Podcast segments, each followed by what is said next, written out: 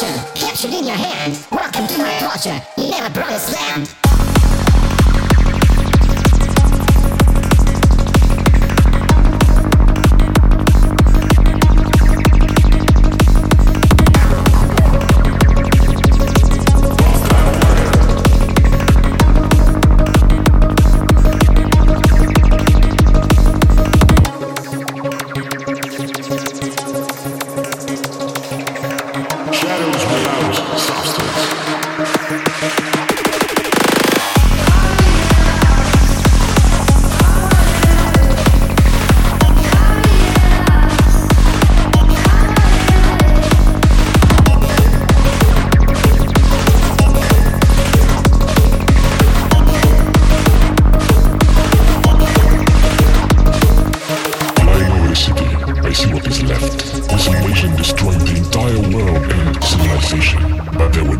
who have survived, and now they furiously fight.